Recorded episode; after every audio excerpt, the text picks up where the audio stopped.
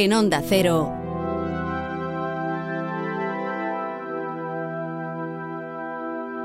Toma la pastilla roja. Nunca he logrado entenderlo. ¿El qué? ¿Por qué no has envejecido? Porque te quiero tanto como el primer día que nos conocimos. Yo también te quiero.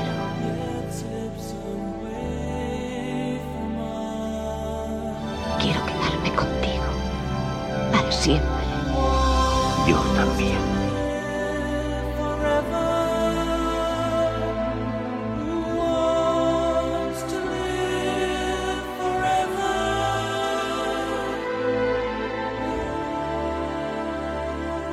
¿Quién quiere vivir para siempre? Como en las películas.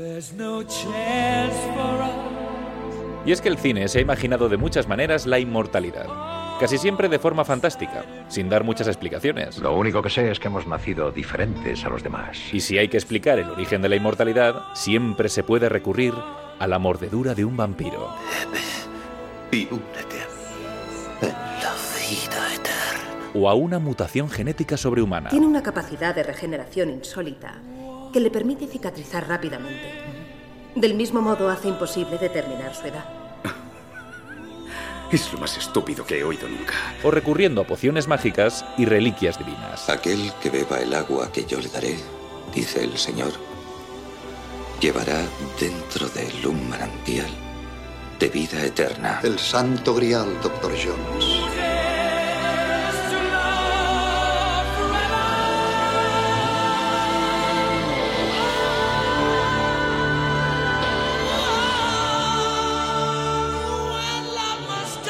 Si el cine se ha imaginado la inmortalidad de forma fantástica, en la realidad hay una corriente cultural, intelectual y científica que se la toma muy en serio. Es el transhumanismo, una casi religión que promueve la mejora de las capacidades físicas y cognitivas de la especie humana y aplica nuevas tecnologías con la finalidad de eliminar aspectos indeseables e innecesarios de la condición humana, como el sufrimiento, la enfermedad, el envejecimiento e incluso el ser mortales. Esta es la definición de transhumanismo del fundador de este movimiento, el filósofo sueco Nick Bostrom. Pero, ¿qué es realmente el transhumanismo? ¿En qué se traduce? ¿Quién está trabajando en ello? ¿Y cómo va a afectar al futuro de la humanidad? Si tú también te haces estas preguntas, únete a la búsqueda del santo grial del transhumanismo. Eso sí, para lo de la inmortalidad... Toma la pastilla roja. Un programa de ciencia y ficción. Dirigido por Andrés Moraleda.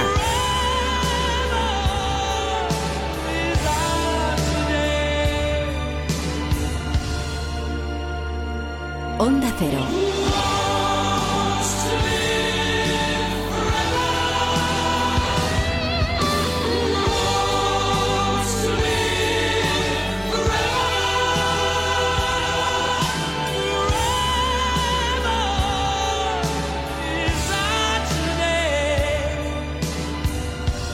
Del amanecer de los tiempos venimos. Hemos ido apareciendo silenciosamente a través de los siglos. Hemos vivido en secreto luchando entre nosotros por llegar a la hora del duelo final. Nadie jamás ha sabido que estábamos entre vosotros hasta ahora.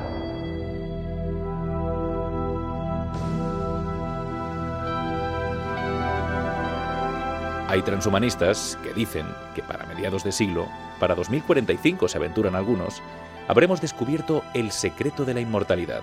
¿Cómo? Esa es otra cuestión que le vamos a plantear, entre otras, a Elena Postigo Solana, que es profesora de Filosofía y Bioética, directora del Instituto de Bioética de la Universidad Francisco de Vitoria y experta en transhumanismo, algo que suena a ciencia ficción, a utopía o distopía, según para quién, pero que es toda una realidad, ¿no, Elena? Efectivamente, cuando por vez primera uno escucha la palabra transhumanismo y lee de qué estamos hablando o escucha una entrevista, parece ciencia ficción, pero a medida que te zambulles en esta corriente, te vas dando cuenta de que tiene más aspectos reales que utópicos o incluso distópicos. En el transhumanismo se mezclan elementos científicos y hechos científicos que ya se hacen, probados, ¿eh? con futuribles, es decir, cosas verosímiles que se podrán llegar a hacer a medio y largo plazo y después con elementos de ciencia ficción. Por eso es una corriente que para estudiarla es muy importante hacerlo sistemáticamente porque tiene muchos elementos, tanto desde el punto de vista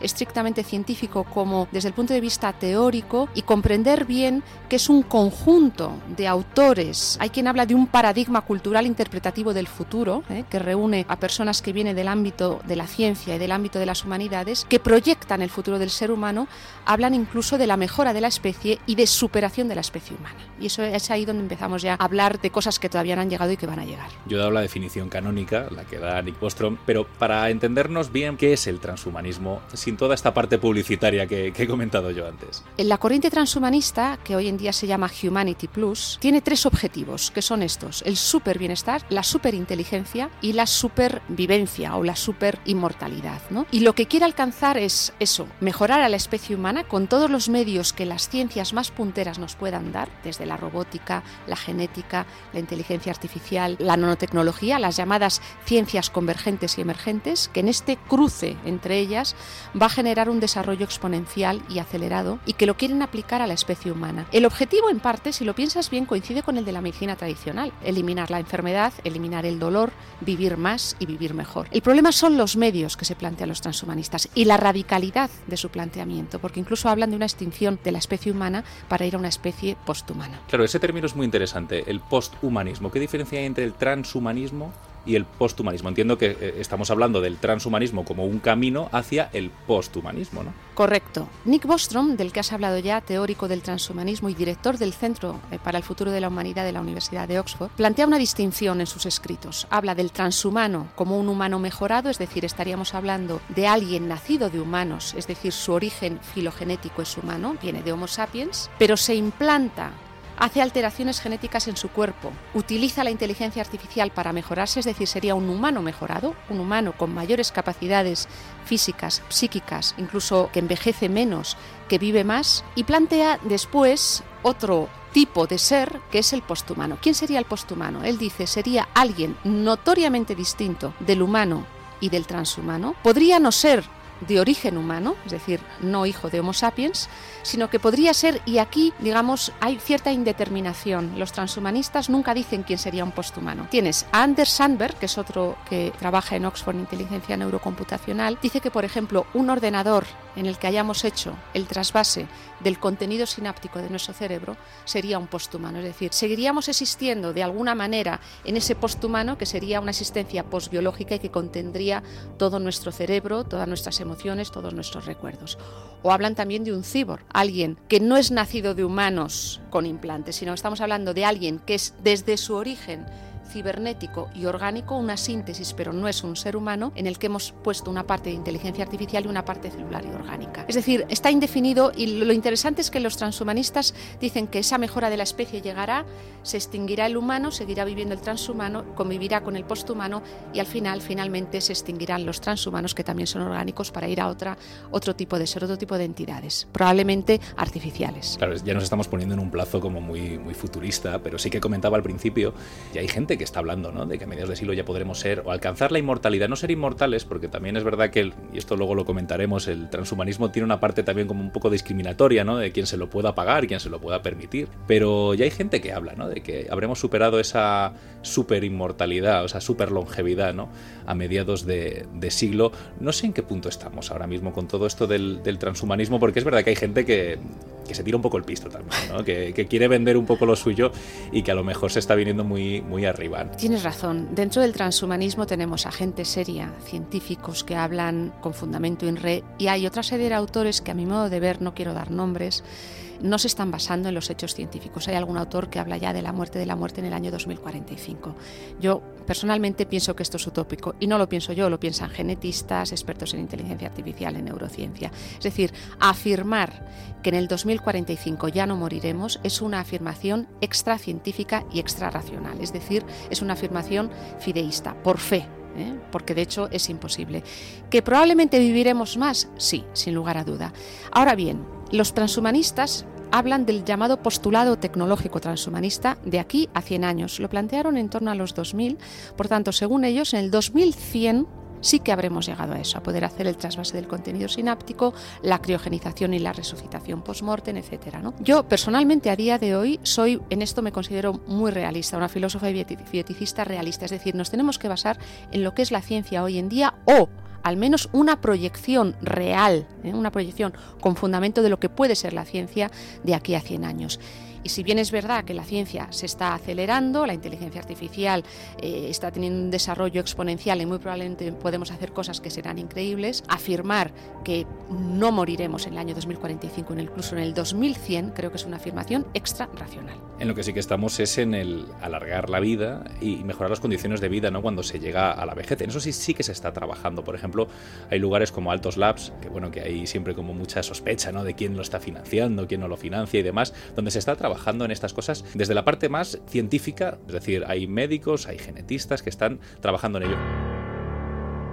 Soy Manuel Serrano, soy biólogo de formación y ya pues eh, tengo unos cuantos años, casi 30 años de experiencia en investigación en biología celular. Parte de mi carrera eh, la hice en Estados Unidos, desde el año 1997 la he hecho en España y justo ahora estoy en el momento de eh, empezar una nueva fase en mi carrera en el Reino Unido en una empresa que se llama Altos Labs y mi foco de trabajo ha sido el envejecimiento eh, entender la biología molecular y celular del envejecimiento y esto es lo que voy a continuar haciendo en esta empresa que se llama Altos Labs en Reino Unido. Ellos son ya los más ricos del mundo y ahora quieren vivir todo lo que puedan. Varios multimillonarios, con el fundador de Amazon a la cabeza, con Jeff Bezos a la cabeza, han creado una empresa para investigar cómo alargar lo máximo posible la vida.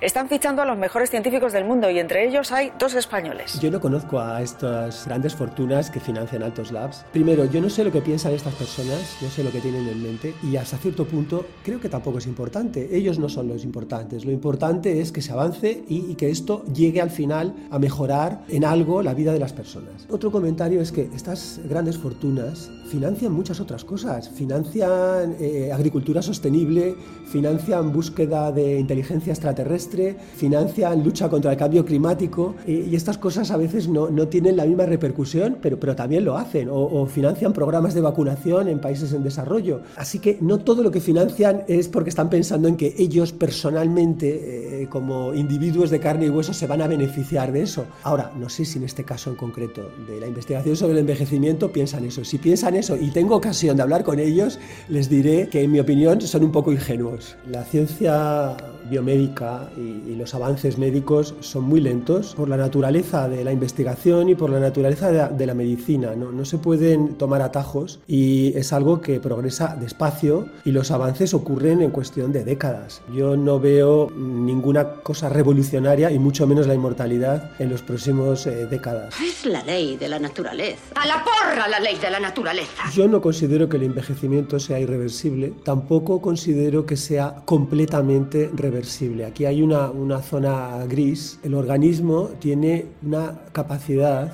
de mm, repararse y de regenerarse hasta cierto punto, no es infinita. Esta capacidad se va perdiendo con los años, pero no se pierde por completo y se puede recuperar. Se sabe que personas que tienen hábitos de vida poco saludables, si cesan con estos hábitos de vida poco saludables, rejuvenecen. O sea, su salud mejora, sus órganos mejoran y esto, si queréis, se puede llamar rejuvenecimiento o se puede llamar regeneración, reparación, pero lo que quiero decir es que el deterioro físico no es algo irreversible. Se puede frenar, se puede revertir hasta cierto punto. Conozco muy bien ese cuento para niños.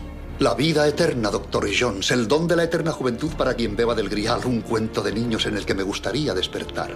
Un sueño de viejos. De todos los hombres, incluso de su padre, creo. La primera evidencia de que la longevidad de un organismo se podía mm, controlar genéticamente es ya de los años, de finales de los años 90, en animales eh, de experimentación. Pero ha tardado, se ha tardado eh, muchos años en que esta ciencia incipiente pasara a estar en el centro de la investigación de los centros de élite, de las agencias financiadoras, pasara a ser un, un tema importante. Las enfermedades neurodegenerativas, cardiovasculares, el cáncer, estos han sido siempre los temas de, alto prestigio en la investigación. En cambio, el envejecimiento ha estado un poco eh, en los márgenes. Desde hace unos quizá 10, 15 años se ha puesto de manifiesto, gracias a muchos investigadores, que todas estas enfermedades ocurren porque el organismo está envejecido y que no sabemos qué cambios ocurren en el organismo cuando envejece. Entonces, si queremos realmente entender a fondo el cáncer, las enfermedades cardiovasculares, neurodegenerativas, tenemos que entender qué ha cambiado en el, organismo cuando envejece, porque es entonces cuando estas enfermedades aparecen, no aparecen cuando,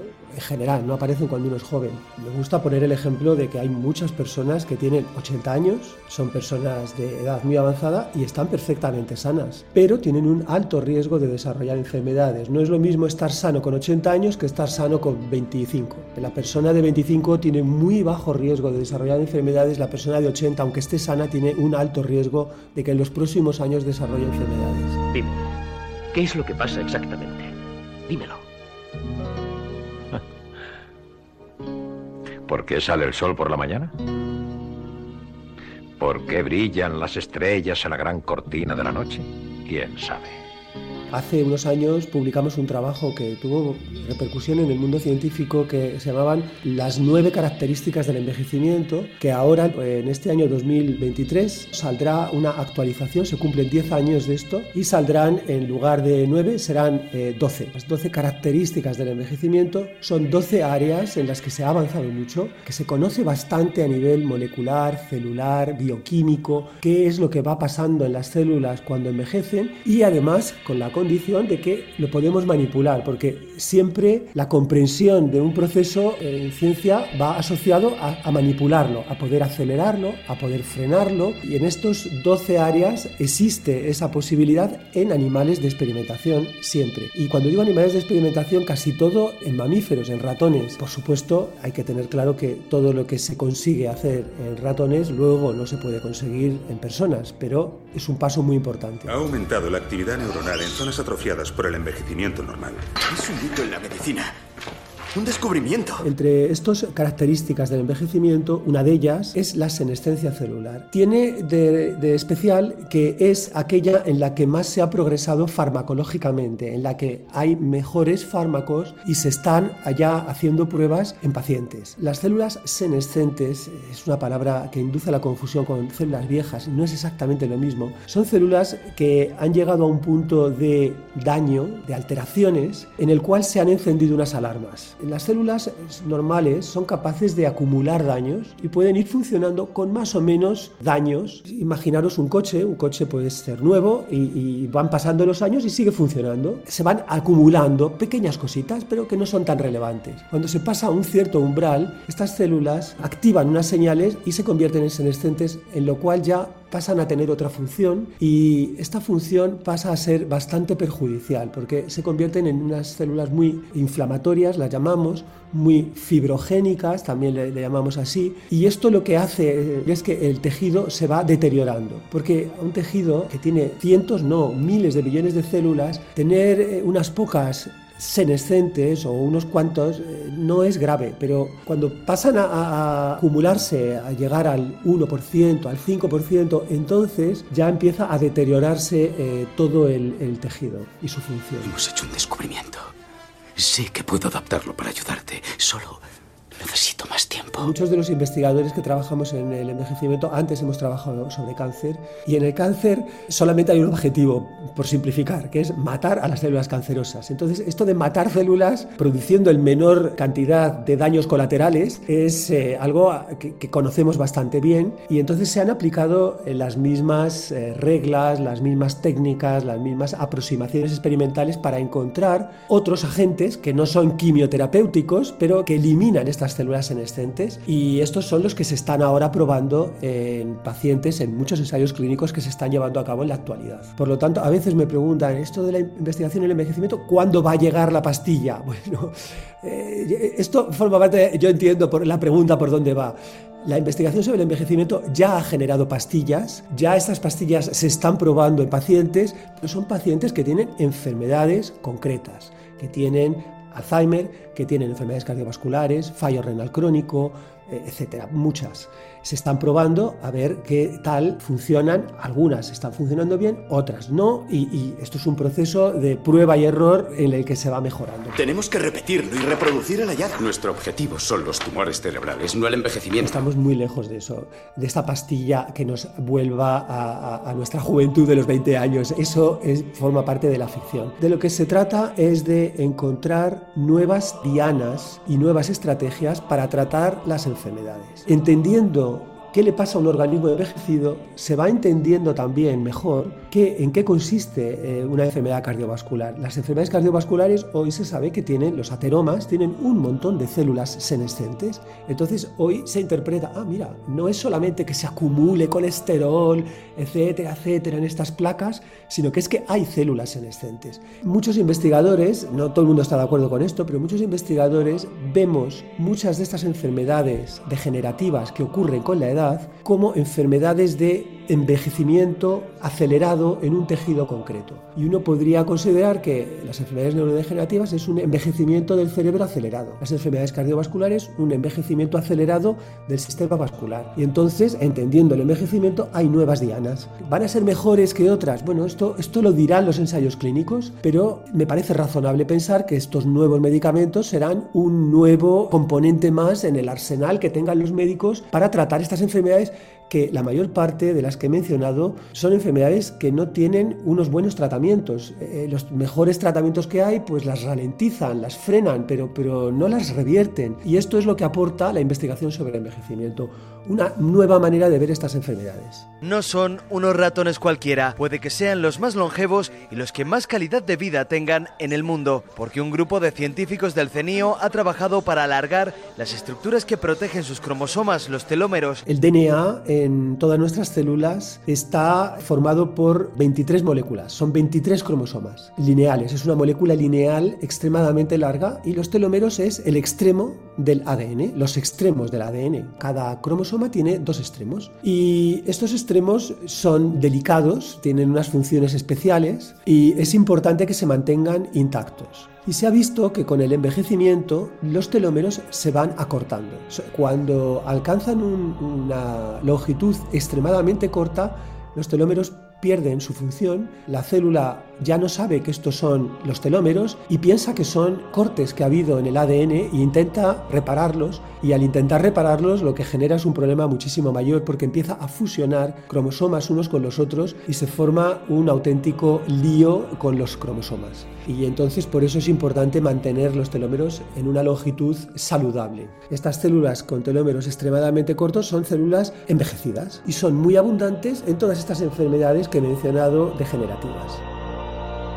Professor Yamanaka, your groundbreaking research has demonstrated that it is possible to unlock the differentiated. Shinya Yamanaka en el año 2006 publicó unos resultados que dejaron a todo el mundo del campo boquiabiertos porque él lo que hizo fue de una manera bastante simple cambiar la identidad de las células y convertirlas en otro tipo de células. En su caso lo hizo convirtiéndolas en células embrionarias. Es decir, cogió células de la piel de una persona adulta y convirtió esas células en las células de esa persona cuando era un embrión. Por eso se le llama reprogramar. Cambió el programa de unas células en otras. Cuando se empezó a investigar qué había pasado ahí, una de las primeras preguntas es, bueno, las células de una persona adulta ya tienen acumulada una cierta cantidad de daños. Entonces uno se pregunta, la primera pregunta era, ¿qué pasa con estas células embrionarias que se han generado en cuestión de una semana a partir de una persona adulta? Y se vio que estas células embrionarias eran perfectas, eran pristinas, eh, no tenían ningún error, todo había quedado reparado, todo, todo era perfecto. Entonces, claro, esto eh, fue una manera de decir, bueno, es que con este método estamos rejuveneciendo las células. Eh, esto, claro, han pasado ya más de 15 años le dieron el premio Nobel, eh, ha habido muchísima investigación y una de las eh, aplicaciones que esto ha tenido es para rejuvenecer las células sin cambiar su identidad. Porque claro, uno me dirá, bueno, es que yo no quiero convertirme en un embrión, yo quiero seguir siendo yo. quiero que mi piel, quiero que mi piel siga siendo mi piel y mi hígado mi hígado, etcétera, etcétera. Entonces, esto empezó hace unos 5 o 6 años. Uno de los pioneros fue el investigador español eh, Juan Carlos Izpisua Belmonte, que fue el hacer lo que se llama reprogramación parcial. Que esto lo que quiere decir es que las células se exponen a este método de Yamanaka durante un tiempo, pero es un tiempo corto y después se interrumpe el proceso y las células no pierden su identidad, vuelven a adquirir su identidad, pero aquí viene lo interesante, en este proceso de empezar a reprogramarse y luego volver a, a su situación inicial, también se han rejuvenecido. No es un rejuvenecimiento tan absolutamente perfecto como cuando se cambia a células embrionarias, pero sí que es un rejuvenecimiento de bastante importante. Y esto, por supuesto, ha desencadenado también un gran interés por empresas farmacéuticas como Altos Labs, en la que yo participo, y, muchas otras, ¿eh? no solamente esta, porque no se trata ya de matar las células senescentes, ni de alargar los telómeros. Ahora es otra cosa adicional que es aquellas células que han ido adquiriendo pequeños errores, pequeños defectos, reparar esos defectos para que sean más juveniles y, y funcionen mejor. El experimento que hemos hecho es borrar todas esas marcas que se van añadiendo al ADN de nuestras células conforme vamos añadiendo años a nuestras vidas. Cuando Juan Carlos Izpisua Belmonte hizo este experimento en ratones que tienen progeria, los ratones acabaron muriéndose con envejecimiento prematuro. Lo que pasa es que en lugar de morir a los seis meses de edad,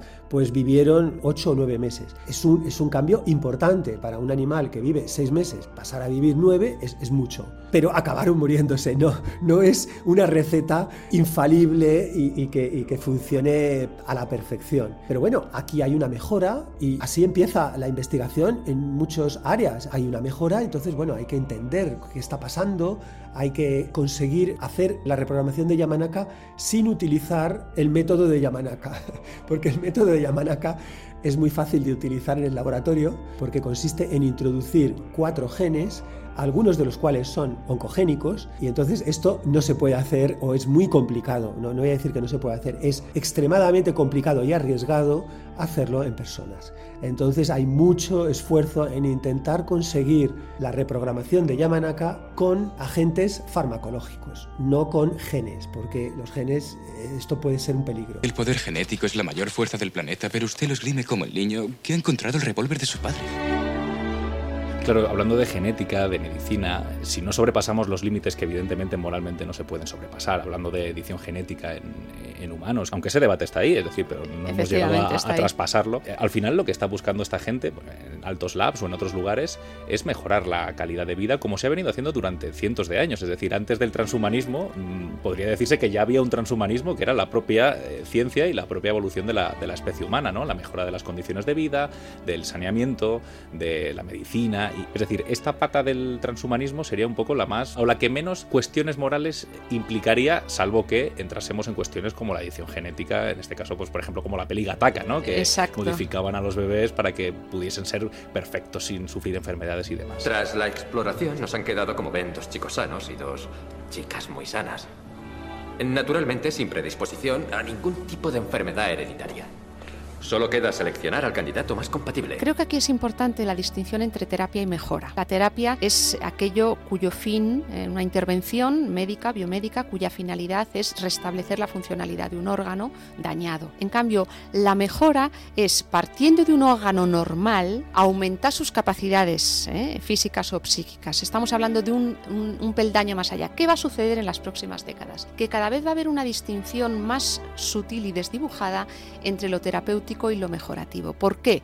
Porque algunas terapias van a incluir mejoras, ¿eh? es decir, te van a permitir ir más allá de lo que un humano normal eh, puede hacer. Me he tomado la libertad de erradicar cualquier elemento perjudicial. Calvicie prematura, miopía, alcoholismo, propensión a la adicción y a la violencia, obesidad, etc. No deseábamos enfermedades, claro, pero... Verá, estábamos pensando si Si no sería bueno dejar algunas cosas al azar. Querrán dotar a su hijo de las mejores condiciones posibles. Créanme, ya tenemos suficientes imperfecciones. La terapia, como digo, no plantea problemas. Son los fines tradicionales de la medicina siempre y cuando se haya hecho con ensayos preclínicos que no dañen. Es decir, también hay que ver toda la, fase previa de aplicación de una terapia. Y sin, duda, desde luego, es loable que todo eso se alcance y se van a alcanzar cosas estupendas. Pero lo que plantean los transhumanistas en particular con el tema de los implantes, eh, es decir, todo lo que tiene que ver nanotecnología aplicada al cuerpo humano y en particular al cerebro, eh, todavía estamos dando pasos, pequeños pasos. Toma la pastilla roja. Soy Concha Monge, catedrática e investigadora del Robotics Lab de la Universidad Carlos III de Madrid. ¿Te gustaría ser modificado? Pensaba en algo más radical. ¿Qué es lo que te preocupa?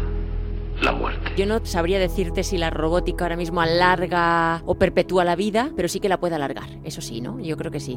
Hay ya tecnología implantable en el cuerpo que nos permite tener una calidad de vida mayor y todo lo que sea mayor calidad de vida al final se traduce en un mayor tiempo de vida. Yo quiero vivir más.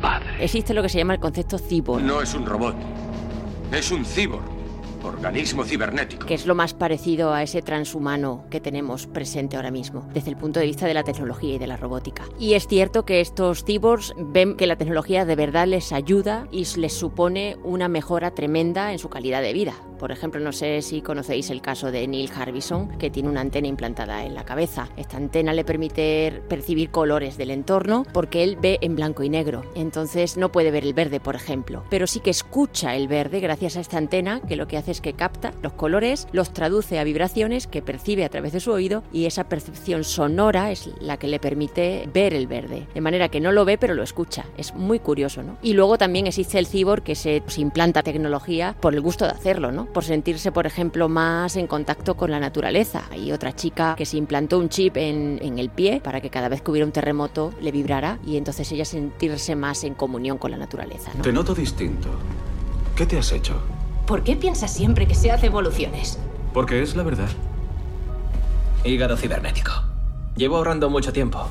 Ahora cierro todos los bares. Te has evolucionado para poder beber más. Acepta las evoluciones. No estaríamos aquí sin ellas. Yo creo que esto es un concepto muy antiguo, desde que se inventaron incluso los primeros autómatas, que no tenían, por supuesto, ninguna inteligencia. Eran mecanismos que básicamente se dedicaban a replicar un movimiento. Unos andaban, otros bailaban, algunos cantaban, pero el secreto estaba siempre en el mecanismo de relojería. Siempre ha habido un afán del hombre en aliviarse del trabajo. El concepto robot, la palabra robot significa máquina que reemplaza el humano en tareas que requieren mucho esfuerzo. ¿no? Entonces esto ha sido una ambición de siempre. El hombre siempre ha buscado en su camino el aliviarse de las tareas tediosas y lo estamos consiguiendo. Ahora mismo el robot más evolucionado que nos ha demostrado que esto es posible es el robot industrial. Cada vez son más eficaces, más seguros, ya trabajan sin estar enjaulados, de codo a codo con un operario, una operaria que esté en planta de una fábrica y es impresionante la cantidad de sensores que tienen para garantizar la seguridad y una eficacia en la tarea tremendísima, ¿no? Por encima de la que somos capaces de garantizar algunos humanos, ¿no? Sí que es cierto que llevar esto, esta perfección que ya tienen estos robots a la morfología humanoide, los robots humanoides, es mucho más complejo, ¿no? Porque a diferencia de un brazo industrial, el humanoide se tiene que mantener en pie y eso ya simplemente ese hecho de mantenerse en pie es muy complicado y muy difícil de conseguir en los robots, ¿no? Todas las juntas me bailan. Y otra de las cosas que se anhela muchísimo en estos robots, más allá de que no se caigan, es que sean sumamente inteligentes, que tengan la inteligencia generalista que tenemos los humanos, que todavía la, la artificial está un poquito lejos de alcanzarla. Nos supera en cosas específicas, pero no en la inteligencia generalista de la que gozamos los humanos, ¿no? Nos referimos al computador HAL 9000, que puede reproducir, aunque algunos técnicos aún prefieren usar la palabra imitar, la mayoría de las actividades del cerebro humano pero con incalculable mayor velocidad y seguridad. Y en esas películas lo que se presenta es pues el robot más ambicioso que uno pueda pensar en el momento de esa película, evidentemente, ¿no? Y que cada vez es más ambicioso y que ahora esa ambición ha sido la que nos ha llevado al término singularidad, ¿no? Es como el momento en el que el, el humano cae del árbol, ¿no? El mono cae del árbol y comienza la bipedestación y tal, ¿no? Pues igual ocurre aquí, estamos en este momento donde parece que va a pasar algo con los robots que van a caerse del árbol y van a demostrar que tienen una inteligencia generalista, competitiva absolutamente con la humana eh, y que incluso pueden llegar a desplazarnos. Este es el concepto de la singularidad. Una singular conciencia que generó toda una raza de máquinas. Con respecto a, lo que es la robótica asistencial, hay que diferenciar dos cosas. Una son los exoesqueletos, que son robots vestibles y que tienen como punto de partida que la articulación a la que van a apoyar y a la que van a contribuir en movimiento existe, no está amputada. Eh, tu cuerpo pues tiene las piernas y visto en esas piernas visto un exoesqueleto. En este caso el de Elena García Armada, que es un exoesqueleto pediátrico para niños. Y luego está el otro caso que es no existe el miembro, está amputado y yo lo voy a reemplazar por un exoesqueleto o por una prótesis robótica. ¿no? En ese caso, en este segundo caso, es donde realmente el cerebro, la interacción entre el cerebro y la plataforma o la prótesis robótica es un reto, porque la idea sería que actuáramos con esa prótesis que nos reemplaza el miembro, igual que actuamos eh, con nuestro propio miembro. ¿no? Sin embargo, la parte de los exoesqueletos vestibles es diferente, ¿no? porque ahí el exoesqueleto tú te lo vistes y, se acopla a tu pierna, a tu brazo, que ya existe, no, no está reemplazada, y entonces ahí no es necesaria a lo mejor sí, pero no es absolutamente necesaria eh, la medida de la actividad cerebral para comandarla. Yo puedo actuar sobre la plataforma de forma independiente con un ordenador externo y programarlo para que haga las funciones que tiene que hacer. Por ejemplo, para que dé la energía suficiente para que ese niño pueda mover sus extremidades, ¿no? O para que dé la energía suficiente para que una persona que ha tenido un ictus y que está vistiendo un exoesqueleto de brazo, pues pueda mover su brazo con el aporte energético necesario para poder hacer el movimiento completo, ¿no? Entonces ahí jugamos quizás con más ventaja. ¿Cuáles son tus directrices? Servir al público, proteger a los inocentes, defender la ley. El caso de Robocop yo creo que estamos muy lejos todavía, ¿no? Ahí hablaríamos de una simbiosis humano-robot tremenda, ¿no? Nunca se sabe dónde llegaremos. Yo creo que llegaremos a un mundo totalmente impensable hoy en día. Haré que te instalen esto. Un traje Hulk de tercera generación. Conectamos esto a tu sistema nervioso y serás tan fuerte como un androide. Yo creo que lo que más avanzado está y que también es un gran reto es el tema de miembros amputados que reemplazamos con un brazo o con una pierna robótica. ¿no? Ahí se están dando grandes pasos y sobre todo ya no solo en el desarrollo de la prótesis en sí, sino en cómo la conectamos con el cuerpo, con el cuerpo tanto física como mentalmente, cerebralmente hablando. ¿no? Ya incluso se hicieron unas olimpiadas expresamente dirigidas a personas que tienen miembros eh, robóticos implantados en su cuerpo, ¿no? Y es, es, alucinante cómo son capaces de montar en bicicleta eh, o, hacer ciertas habilidades eh, con un miembro que no es el suyo originalmente. ¿no? Estamos ahí, quiero decir que ya es una realidad, pero claro, hay muchísimos retos, eh, muchísimos retos porque esta integración es muy costosa y sobre todo pues porque el cuerpo tiene que reaprender. Uno de los grandes enigmas desde mi punto de vista del cerebro es su capacidad plástica el cerebro es capaz de encontrar vías de aprendizaje insospechadas, ¿no? Y, gracias a eso, pues somos capaces de no rechazar una prótesis y de, y de, ponerla en movimiento, pese a que nunca ha sido parte de nuestro cuerpo, ¿no? Y no sabemos cómo comunicarnos con ella. Y esto es gracias a que el cerebro es plástico. Entonces hay que hacer ese entrenamiento también, ¿no? Esto no es quita y pon, esto es, es un trabajo de aprendizaje desde cero. Pero lo más complejo ahí es cómo conectar el cerebro con esa prótesis, ¿no? Porque al final los robots se mueven pues porque tienen un computador que les dice cómo se tienen que mover. Ese computador en nuestro caso es nuestro cerebro y conectar el cerebro a algo artificial es lo complejo. ¿Qué señales cerebrales son las que me dicen o las que gobiernan el cuerpo? Y cómo las capto y cómo las conecto eléctricamente a esa prótesis para que se mueva como yo quiero que se mueva, ¿no? Entonces ese es el gran reto, esa biocompatibilidad en ese sentido, ¿no? Ya no solamente la física, de que no me haga daño, que no me irrite, por ejemplo, la prótesis que me ponga, que no me pese, ¿no? Sino que sobre todo la compatibilidad tiene que venir desde el punto de vista del entendimiento cerebro humano, gadget o um, prótesis robótica. ¿no? Pero lo que está clarísimo, yo sí que lo, lo entiendo así, es que vamos a llegar a un mundo bastante singular, un mundo singular, transhumano, donde la tecnología va a ser una parte fundamental de, de, nosotros. Y ya no hablo solo de la, de la extracorpórea, que ya hoy en día demuestra que es parte fundamental de nuestra vida, sino por supuesto de la intracorpórea. ¿no? Estamos hablando de implantes neuronales, como el que está realizando un caso muy concreto, el que está haciendo Elon Musk, Neuralink. So that, uh, that video was uh, not Shutterstock, that was actually Neuralink. Es un tipo de implante cerebral, como él dice, un Fitbit en el cerebro, que quiere no solamente curar enfermedades, él habla ya de la ceguera, de la sordera, de parálisis, etcétera, sino que quiere potenciar capacidades como la memoria, etcétera. ¿no? Claro, aquí mi mayor crítica es que, primero, hay total opacidad acerca de lo que están haciendo, no hay publicaciones científicas que avalen esos estudios. En segundo lugar, no hay ensayos preclínicos manifestado. Se sabe que se está haciendo en animales y que algunos de ellos han muerto, pero es que es un ejemplo concreto ¿no? de cómo los implantes tienen que ir con mucha cautela, ¿eh? porque no sabemos si ese implante, por ejemplo, atenta contra el principio de seguridad, es decir, que en el individuo se produzca un rechazo o se produzca una reacción que sea dañina para él. Hay que hacerlo todo con mucha cautela. Vamos a ver, no estamos en contra de la ciencia y la tecnología. Lo que estamos diciendo es que siempre que se haga uso de ellas, sea respetando derechos fundamentales como son la integridad, la salud, a la intimidad, la libertad libertad, a la conciencia, a la privacidad, etcétera. Eso es lo único que pedimos a quien hace una experimentación, yo creo muchas veces sin las debidas salvedades éticas. Creo que está yendo la ciencia y la técnica están yendo muy rápidas, cada vez más rápidas, están acelerándose y esa aceleración yo diría que va a seguir un desarrollo en el caso de la inteligencia artificial exponencial ¿eh? y al mismo tiempo la reflexión sobre las implicaciones antropológicas, éticas, sociales, jurídicas, eh, todo lo relativo a la igualdad, ¿no? no se está llevando a la par. Y esto a mí me parece un riesgo, porque vamos a tener un poder, tenemos ya un poder enorme en nuestras manos, pero al mismo tiempo no hay la debida ponderación para llevarlo al servicio de la, de la humanidad y en particular de los más vulnerables, que son quienes quizás se van a ver en ciertos momentos más perjudicados por ellas. Mm, porque estoy pensando, por ejemplo, y hablando de, ciencia ficción, eh, hay un caso muy claro, ¿no? hablando de lo que es el, transhumanismo, que es una película que se llama Elysium, es un mundo devastado por el cambio climático, bueno, por el agotamiento de los recursos, y de repente encima de ese mundo hay una especie como de estación espacial que es un mundo para la gente que sé que se puede permitir esos avances genéticos esos avances médicos. Te daré un billete de ida con todos los gastos pagados. Y añádele algo de picar y una bebida. Luego vas a una casa y usas su cápsula médica. Y te curarás. Este transhumanismo, y tal como se plantea, y tal como lo hemos visto en tantas y tantas películas de ciencia ficción, no deja de ser un poco discriminatorio también. Es decir, por donde está yendo es hacia quien se lo pueda pagar, va a tener una mejor calidad de vida, mejores capacidades, más longevidad y demás, pero va a ser bastante excluyente para el resto de los mortales, que seguramente sí veamos mejorada nuestra calidad de vida como ha sido a lo largo de los años, pero iremos como a dos velocidades, ¿no?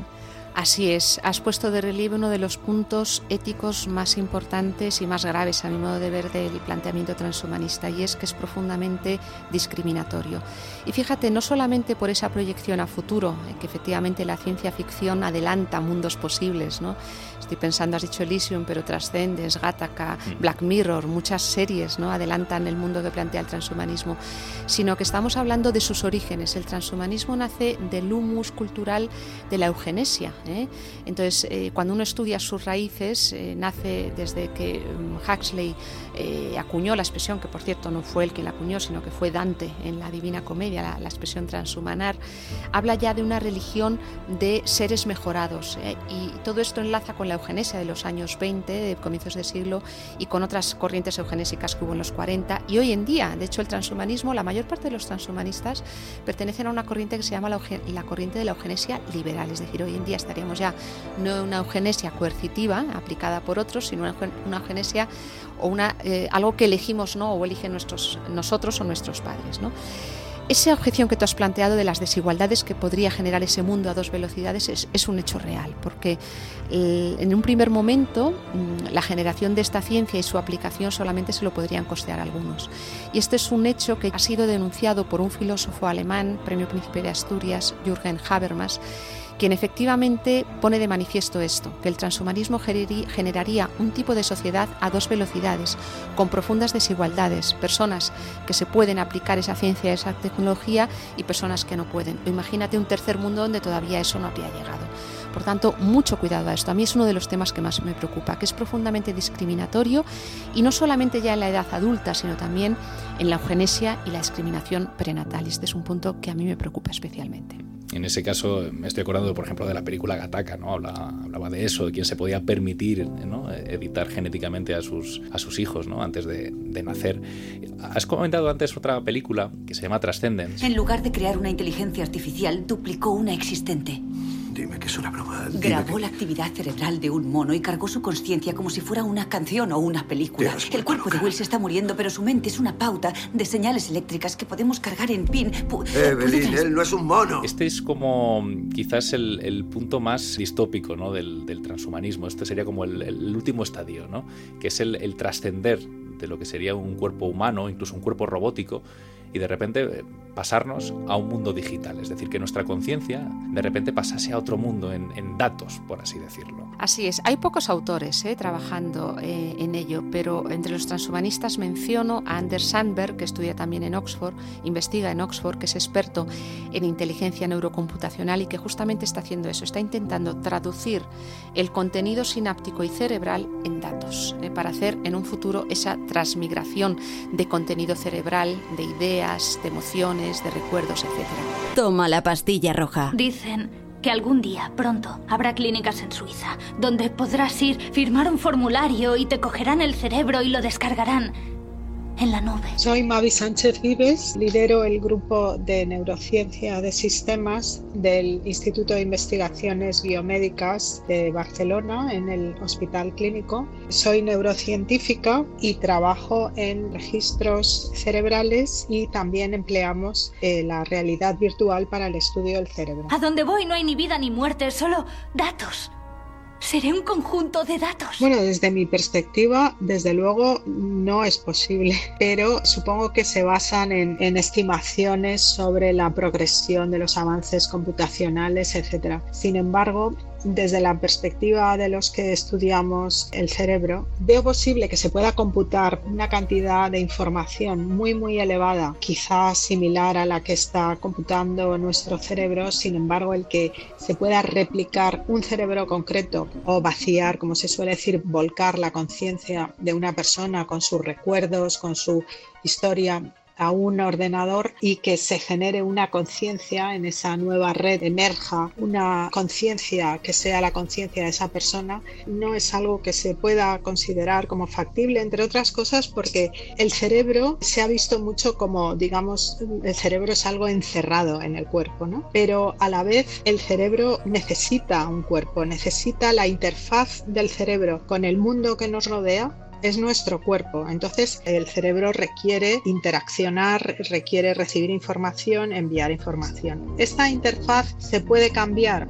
Bueno, por el momento esto no es factible, pero ahora mismo estamos viendo eh, la evolución tan rápida que está habiendo de la inteligencia artificial y cómo ahora mismo se puede alimentar una inteligencia artificial, por ejemplo, con todas las comunicaciones de una persona, con todos sus correos electrónicos, con todas sus conversaciones, eh, sus mensajes en diferentes redes sociales, etcétera. Y digamos que una inteligencia artificial se puede entrenar a ser una persona concreta y podría simular todas las respuestas que daría esa persona. Se puede aprender sobre su historia, sus experiencias, cómo responde, qué piensa de diferentes temas, etcétera. Y ahora mismo existe la posibilidad de tener una inteligencia artificial que, digamos, se hace pasar por esa persona. Podría una persona, digamos, eh, morir y después de eso podríamos estar enviándole WhatsApps o enviándole mensajes o incluso llamadas telefónicas si hay un simulador de voz y se podría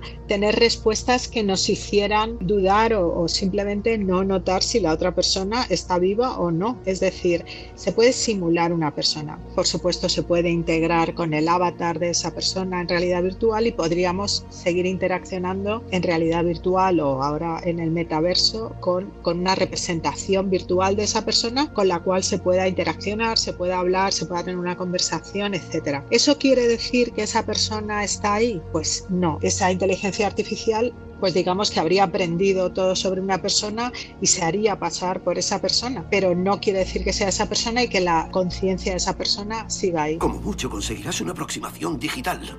Si nos dejáramos algo, lo que sea, un pensamiento o un recuerdo de la infancia, ¿cómo sabríamos con qué nos enfrentamos? Hay un concepto que está relacionado eh, y que se ha oído bastante últimamente, que es el de gemelos digitales. Los gemelos digitales es un concepto que viene de la industria que consiste en simular procesos para replicar algo sin que tenga que ocurrir en el mundo real. En el caso del cuerpo humano, Se ha hablado mucho en los últimos tiempos de gemelos digitales en medicina y se están haciendo muchas reproducciones, modelos que pueden ser del cuerpo entero, pueden ser de diferentes órganos, cómo funciona, digamos, el cuerpo humano, pero siempre con la vertiente de la personalización. Es decir, se puede reproducir el funcionamiento de los riñones y después se pueden ajustar en un modelo a las características de los riñones de una persona concreta, sus dimensiones, si puede tener una patología, etcétera, e intentar utilizarlos para simular cómo van a funcionar determinados tratamientos, para predecir, por ejemplo, pues si hay un tumor, qué afectación va a haber en esa región y en regiones adyacentes, etcétera. Es decir, es un modelo que permite predecir y por lo tanto proporcionar tratamientos más personalizados, más adecuados. Ahora, se pueden hacer gemelos digitales del cerebro, se puede reproducir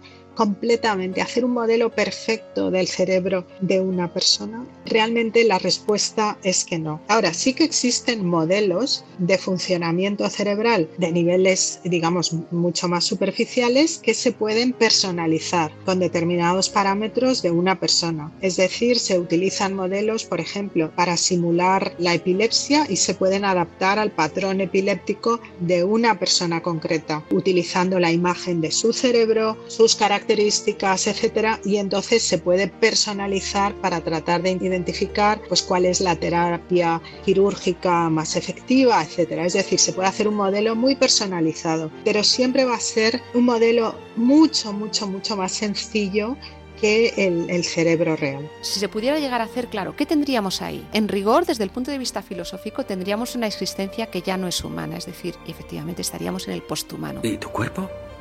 Se recicla en la Tierra. ¿Entonces quieres suicidarte? Quiero vivir para siempre.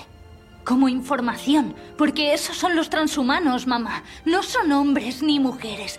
Es mejor. El humano, tal y como lo conocemos, es un ser vivo que está dotado también de una parte orgánica. Aquí estaríamos hablando de un despojarnos de la parte orgánica, que los transhumanistas, por cierto, consideran como chatarra biológica, ¿eh? desechable porque es imperfecta, etc. He dicho que no estoy cómoda con mi cuerpo.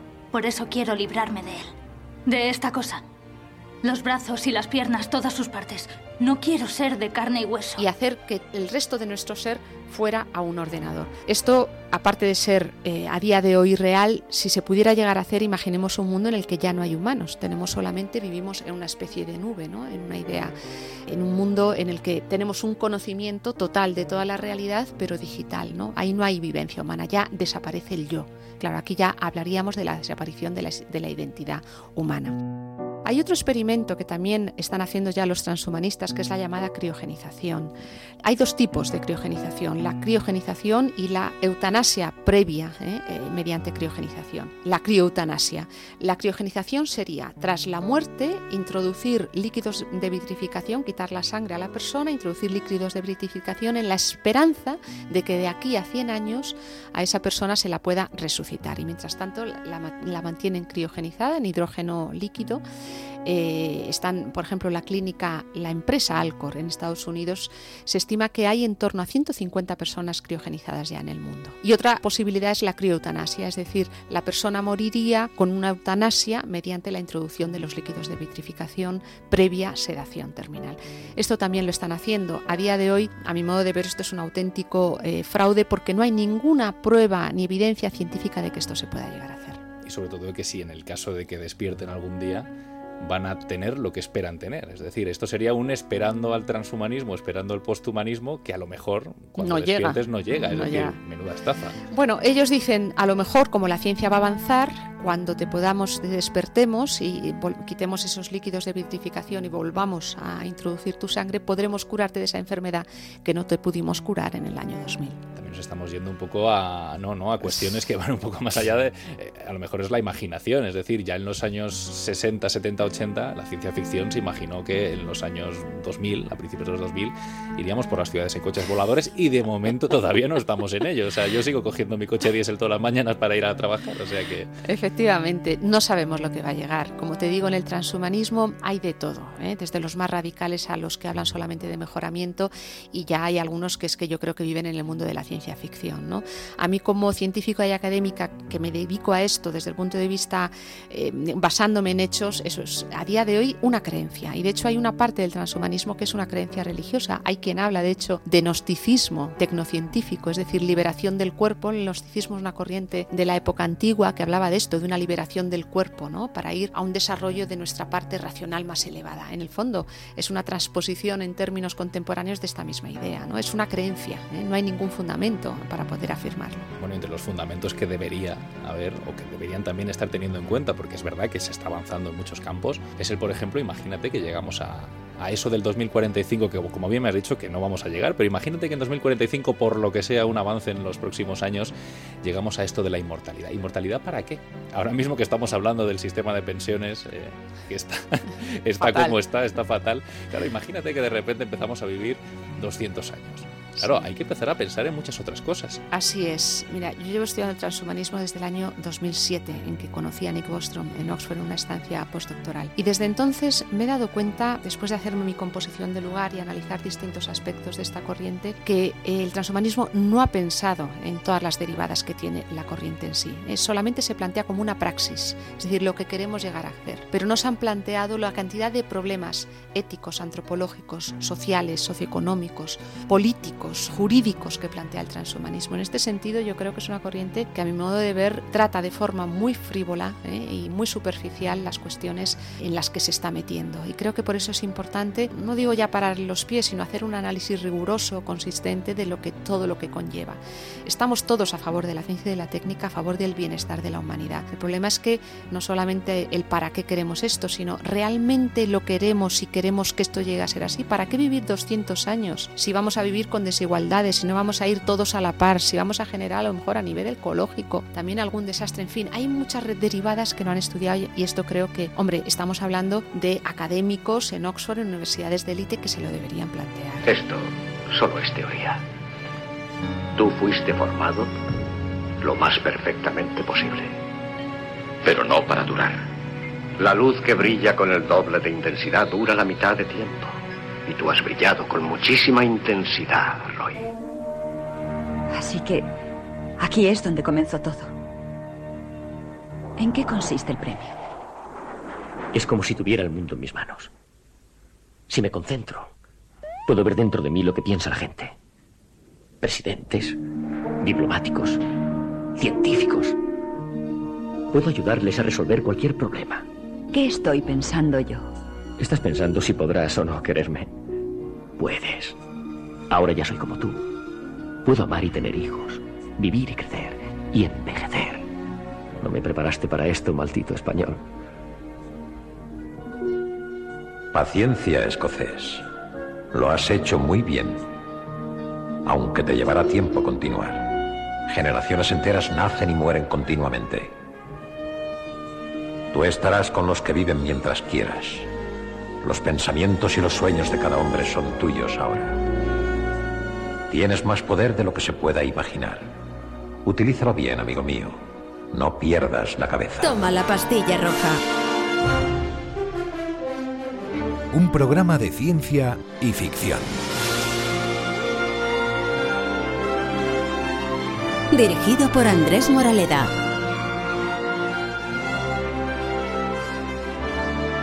Y ahora una ¿Ahora una advertencia? Cuídese mucho. Usted y su cuerpo pasarán juntos mucho tiempo. Mímelo bien. Siempre viva. Vivirá eternamente. Onda Cero.